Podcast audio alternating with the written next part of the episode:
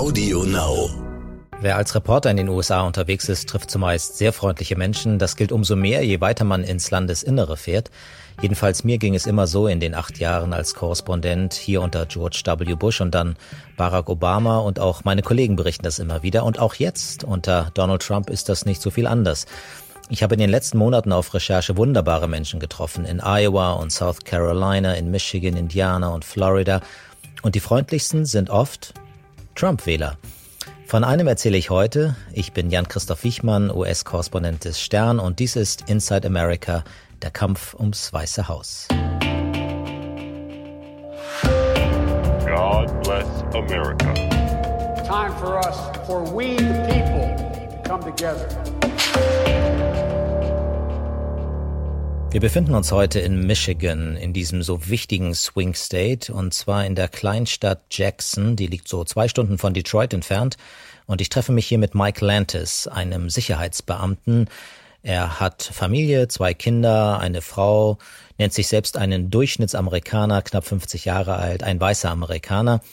Wir sprechen vor allem über den Mord an George Floyd, der ihn furchtbar mitgenommen hat, und über die Bewegung Black Lives Matter, die er okay findet, wenn sie nicht gewaltsam wird, und auch über Rassismus im Knast, den es in seinem Gefängnis angeblich nicht so gibt. Aber dann kommen wir auch auf die Wahlen zu sprechen und Mike Lantis erzählt, dass er eigentlich immer ein Wechselwähler war.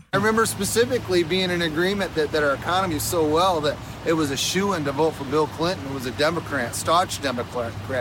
Uh, you know, but uh, I'm a Trump fan. I have to be. I, I just the policies, you know, free markets, uh, those things are kind of at risk. Uh, you know, our economy, that's a big deal. Um, you know, capitalism is being demonized, and if we don't have capitalism, that's that's the USA. That's America's bread and butter. Mike Lantis sagt, dass er für Bill Clinton, den Demokraten, gestimmt hat in den 90er Jahren, dass ihm die Wirtschaftspolitik wichtig war und dass er deswegen für Trump stimmen wird, wie schon 2016. Der Kapitalismus, das sei einfach Amerika. Freie Märkte seien nun in Gefahr. Der Kapitalismus, so sagt er, wird dämonisiert.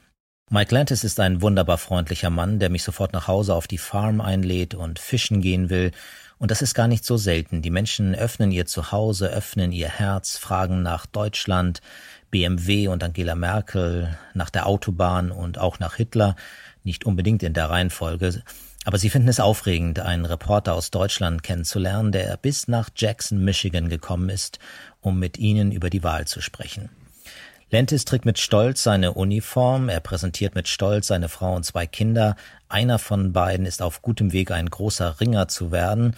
Und er hat in den Trump-Jahren wirtschaftlich richtig profitiert, sagt er, wie viele seiner Freunde. Weniger Steuern, gute Aktienkurse. Und das Argument ist auch nicht zu unterschätzen. Ich höre es oft, gerade auf dem Land, gerade in Kleinstädten, Trump sei wirtschaftlich besser für Amerika, trotz des Einbruchs jetzt wegen der Pandemie. Ich konfrontiere Mike Lantis damit, dass die Umfragen in Michigan, aber auch in anderen Swing States nicht so gut für Trump sind. Aber da kommt er eher ins Lachen. Yeah, if you go back to 2016, it was worse. Some places they were laughing at Donald Trump. 12, 14 percent in some places. Battleground states where you know you never know. There's a lot of flipping back and forth. I mean, he he won handily. It's not going to be handily this time, but er sagt, letztes Mal lag Trump noch weiter zurück, man habe gelacht über ihn und dann gewann er schließlich doch mit Leichtigkeit. Ich verspreche dir, sagt er, der gewinnt wieder. Warum er so sicher sei, frage ich ihn, und da sagt Mike Lantis, die Medien seien eben einseitig, sie stellen alles einseitig dar, geben nur noch ihre Meinung wieder, nicht mehr die Fakten, und sie sprechen nicht für alle Amerikaner.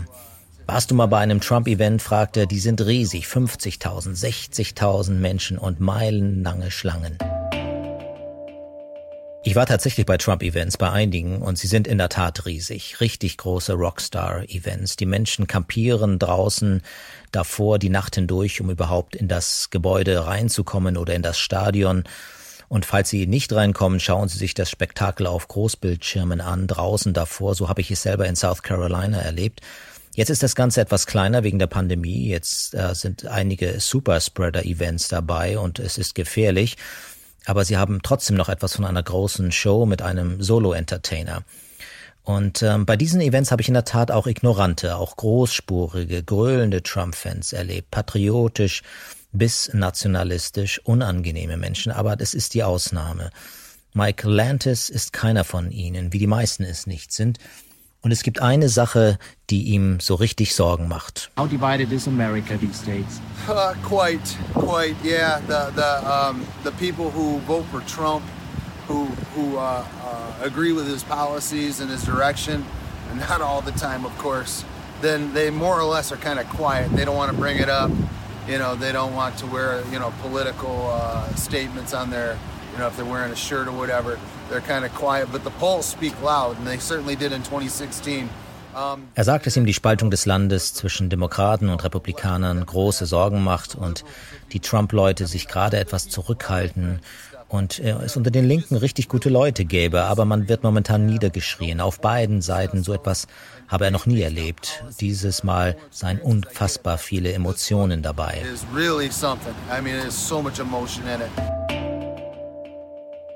Ja, und genau das ist das Dilemma Amerikas. Wie werden beide Seiten zusammenkommen nach dieser Wahl? So viel ist sicher, Mike Lantis wird den Ausgang der Wahl akzeptieren. Er würde nie auf den Gedanken kommen, andere zu attackieren oder gar Waffen in die Hand zu nehmen, wie es zum Teil diskutiert wird. Er wird auch nie von manipulierten Wahlen sprechen, wie es der Präsident ständig tut. Er wird seinem Nachbar gratulieren und weitermachen und vermutlich feststellen, dass Joe Biden den Kapitalismus doch nicht abschafft.